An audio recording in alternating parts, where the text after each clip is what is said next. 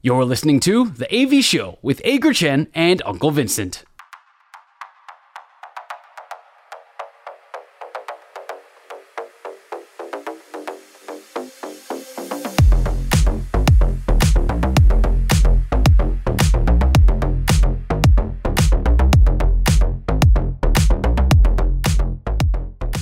两好，三坏满球是我们节目的最后一个单元，我们互相问对方问题，双方问题答案相同，像刚刚那样子的时候就是好球；如果答案意见不同的时候就是坏球。三正或者是四坏的话，单元就立刻结束。那如果到了两好三坏满球数的情况之下，我们就会决定谁请谁吃饭。所以今天我们的两好三坏，谁先问问题？剪刀石头布，剪刀石头布。然后说不，然后说不，不，我赢了，你先问。我们居然猜了几次？猜了五次吧？还是还是还是五次？对不起，我们刚刚录音室的窗外经过了几个人，以为我们在里面划九圈，非常抱歉。如果如果你刚刚曾经看到我们在录音的时候在猜拳，对不起，我们不是在划九圈，我们只是剪刀石头布猜不出来而已。所以，好，你先问吧。我想问哦，以文生大叔对于目前整个中华职棒的。环境，我们刚刚其实讲很多环境方面的问题，中职的体制、中职的环境方面的问题。之前在直篮的时候，曾经讨论过公布薪资的这一件事。现在中职当然部分球员，一些当然明星球员或者部分球员，其实呃他们的他们的合约、他们的薪资状态，我们是了解的。那你认为中职应不应该所有的球员都公布薪资条件？嗯，我觉得不应该。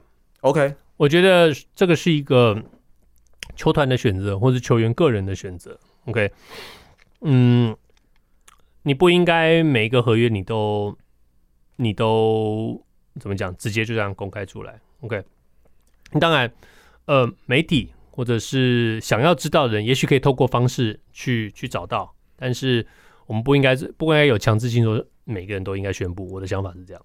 我也觉得每个人不呃。不应该所有的人都公布薪资条件，但是我是觉得媒体可以去去查证啊，他可以他可以跟球团去做去做询问，因为老实说，以我的以我的观念来讲。我也会觉得说，其实还是有牵涉到一些个人隐私上面的一个问题。我不知道美国有没有这样的规定，是比方说，可能合约条件在多少以上的人可以被被公布出来，或是或是什么？所以你常常会看到说，选手签了一个很大的合约，然后球团说，哦，那个呃，详细内容不便公布，对，详详细内容不公布。对，然后过了几个过了几天以后，就会就会有记者。在他们的推特上面就说，哦，那个陈军代那个新掌握到什么的消息啊，什么的。球团最多会说是签几年的合约嘛，那然后总额多少钱之类的，或者说甚至连总额多少钱都不讲。那但是媒媒体记者可能就过几天就说，哦，据说陈军代的合约呢，大概每年的每每年的年薪是多少多少钱，或者在哪个范围之内。但是我其实看到很多，因为像美国那一边的规定是，他虽然会讲说他年限多少，总额多少，但其实实拿或是真的什么。他实际到底领到多少？然后他实际的财产、薪资状况不会是你账面上所看到的那个样子。他其实还是有很多法条会去会再去做一些的修正。所以我我我觉得应该是这样，是说，呃，球团你可以选择性的公布，当然这必须是要在球员的同意之下，但是不应该有一个强制的。薪资公开透明的规定，就是起头是平等，把所有球员的薪资一次全部公布出来。我觉得不应该是这个样子，应该是，当然你你签了可能大合约或是什么的，当然当然大家会想知道，或是你这个球员是大家非常非常关心的，很多人关注的一个目标，你也许可以大略的公布，但不应该说全部都是完全的透明。我觉得以现在的中职环境来讲。这样子可能会是比较适合的一个方式。对，我觉得就是说，就算记者公布了，OK，公布说哦，陈军代的月薪是二十五万，你也没有必要去。对，就算就算记者确实公布了正确的资讯，陈军代是二十五万。如果陈军代不想让人家知道的话，球团不想让人家，他也可以说哦，这个方面我们不便评论。对，就不回应嘛。那那那那记者的话，你呃，你相信的你就相信，嗯、那不相信的可能说才不可能，陈军代怎么可能会是二十五万？他一定是五十万之类的。OK，大大概是这个意思。我我也很希望，我也很希望。那就那就回到了回到了吴吴哲源这个身上哦，我就告诉你，我现在可以告诉你，等到吴哲源的合约公布的时候，中信兄弟哦，详细内容不便公布，但是绝对会绝对让吴哲源员满意，然后呃，绝对也不辜负球迷的期待。好了，那这个时候我又觉得要公布好了，我就双标仔。我我现在就告我我现在就告诉你，那个呃，绝对不会，绝对绝对没有辜负球员的期待。我相信吴哲源也非常满意，然后吴哲源会说，呃，对对对，我非常满意，就这样，这件事情就就此接过，再也不会提了。这个就是劳方的悲哀了，这这没有办法。然后可能里面又用很多激励条款，激励可能月薪还是十二万，但我会说我可能有很多激励条款，应该应该不会。对不起对不起，没有了，我觉得极端一点点，但可能就是。当年张泰山还是谁？好像也是这样嘛，加薪一万吗？就是呃、没有啦，就是有很多激励条款嘛。他说你今天你今天呃可能单季拿了三十胜，哦，那那我可以我可以给你多加十万块。那经那经纪人就不及格，如果签了这样的。哦，对了对了对，但但我们也从来不会了解球员的合约细节啊，是没有办法吧？对啊，所以所以这个好了，我们无论如何是一颗好球，我们是一颗好球啊，这是一颗好球。那我的问题很简单，我刚刚也提过这个问题，我们刚刚其实其实也讨论过，我呃我们觉得这件事情不可能发生。就是球员，中华职棒的球员会不会用罢工来争取跟球员谈判的空间、啊、？OK，这我们我们我们两个都说了不会。嗯，OK。那如果我现在问问我要问你的问题，然后三个问题就是说，如果球员真的走上了罢工的这条路，你支不支持他们？我当然支持啊。对啊，因为我觉得现在走到这样的一个环境，必须要让大家知道说。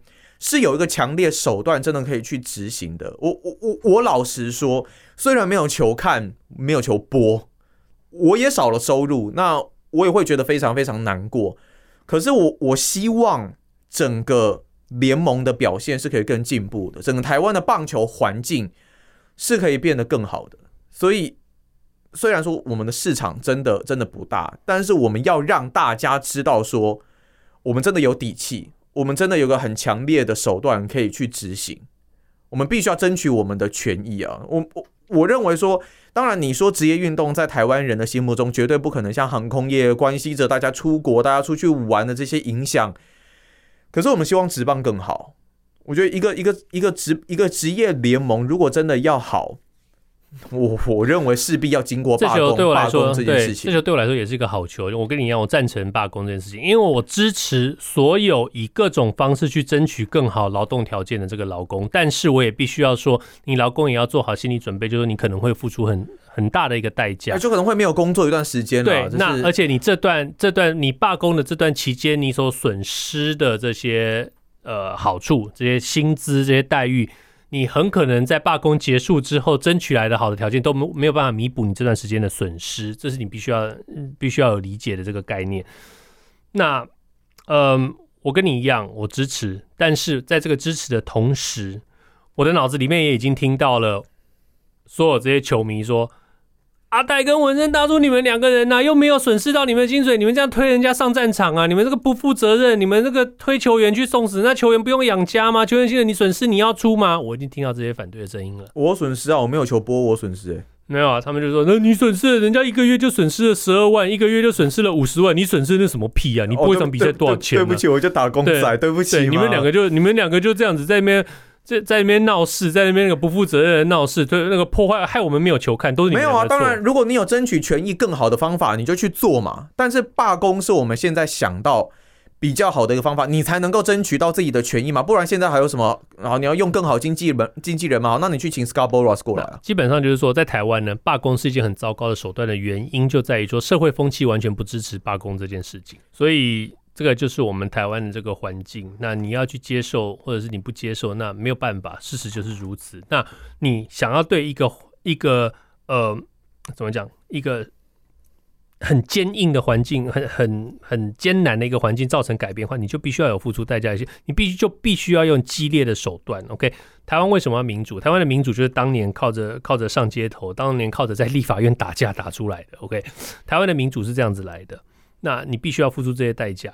那台湾的职棒更好的环境，嗯，如果走到最后必须要以这个方式来争取更好的环境，我也希望大家能够跟我们一样，能够支持这些为了争取更好的劳资条件、劳工条件而罢工的选手们。我不希望走到那一步，但是我希望如果真的走那一步的话，是经过了审慎的考虑，而且我们呃能够得到大家的支持。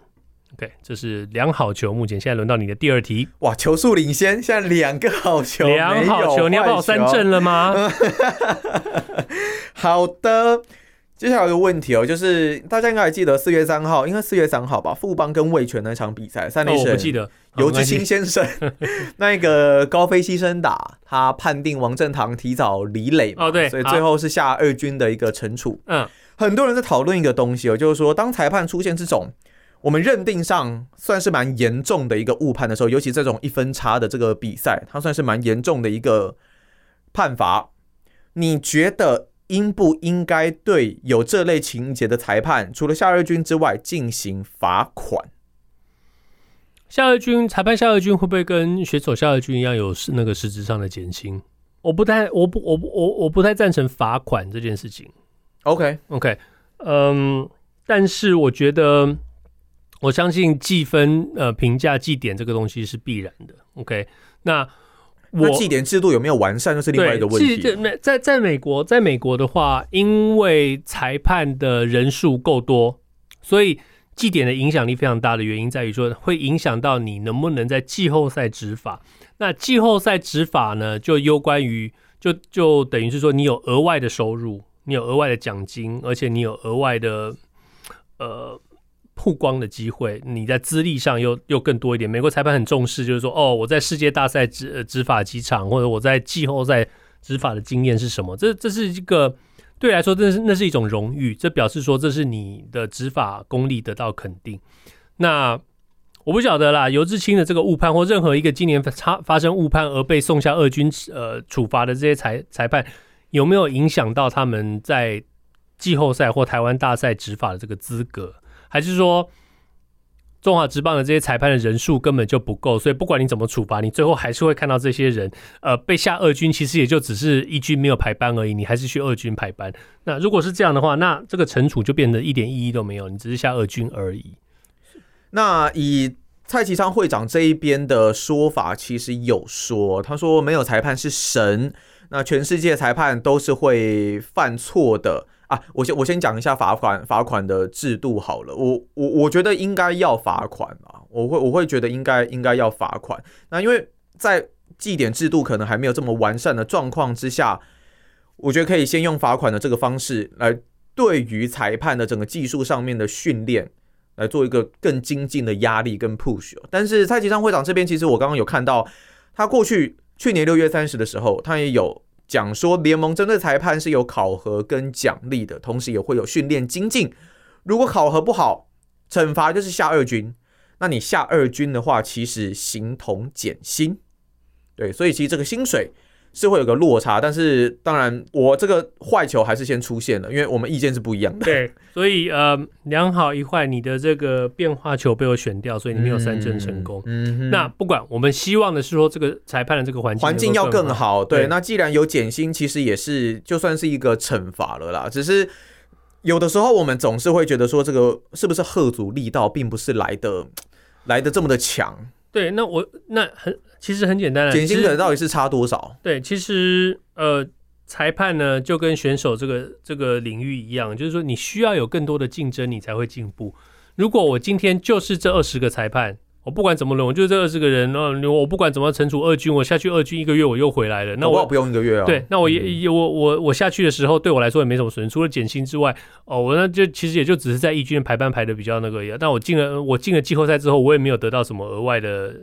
额外的那个荣誉感的话，那裁判当然就就不会进步。嗯，那我们希望看到就是说，在裁判这个领域能够有更多的竞争，有更多人愿意投投入裁判这个领域。OK，嗯，让这个让这个裁判整体也许年轻化，然后互相的这个竞争能够让这个这个水准能够提升上来，这才是一个环境进步的一个方式。我觉得有，因为最近当然年轻的裁判其实越来越多。例例如像以前我播二军那个时候，当然。蛮常看到范元干先生嘛，嗯，那现在他也是稳定的在一军这一边做执法，所以也乐见说越来越多像这样子的裁判，然后进入到联盟，然后进入到呃一军啦、二军啦这样子的一个体系去做执法，这是我们希望看到的了。对，不，所以现在是两好一坏，接着有我的第二个问题，这个问题很简单，简单的不得了。嗯，呃，这两个都是在球场上比较少看到的东西。第一个是连续三个打席全垒打。第二个是投手连续三振三名打者。对你来说，看到哪一个你的爽度会比较高？全垒打连续三个吗？对啊，三连轰就让我想到郭宏志当年吧。那时候在道奇队的时候，我忘记是几年了、欸，那不是是连三轰吗？连三轰，连三轰嘛，对不对？就你会觉得连续三次三振的频率，好像就早安、午安、晚安，好像比较容易出现。那连三轰，我真的好少看到。你说在中职嘛，对不对？我我我忘记有没有出现过啦，但是就就我真的没什么太大的一个印象。所以如果真的出现，我会觉得很爽，会觉得很嗨啊。我觉得中职的话。应该有出现过了，我想有啦有啦，但是对，但我们我们真的没有脚本嘛，所以我们没有没有没有去查。我觉得林志胜跟陈金峰的那个时候应该有好像有出现，应该有机会出现。如果如果这样潘宗伟的话，会不会有可能？应该有可能，还是我现在马上来查一下？你继续讲你的，没关系没关系，我 我胡说八道。你们你们那个我这个爽度，我真的是觉得这个会比较爽。亲爱的听众听到的时候，赶快留言告诉我们一下中华职棒那个三连轰的这个记录到底。我觉得陈杰宪、苏志杰跟林安可有机会，希望他们三个排在一起。他们有三个轮流受伤的机会比较大吧？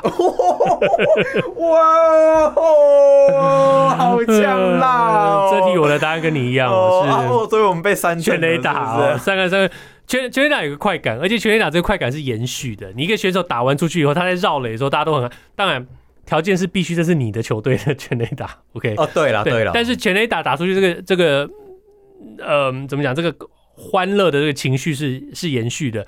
好，延续了选手跑完垒回来了以后挥挥手，那个情绪刚刚下来的时候，啪，又一个全垒打更爽，然后再有第三个全垒打再再更爽一次，这就胜过胜过，确实像你说的胜过连续三连连续三个三振了。那所以不管怎么说，我们今天遭到了三振，遭到三振，可能是因为我们今天节目比较长哦，录了录到已经肚子饿，所以赶快三阵出局，赶快结束。没有没有，我们绝对没有任何的控制，我们没有控制节目，好吗？OK，但无论如何，我们是三阵出局了。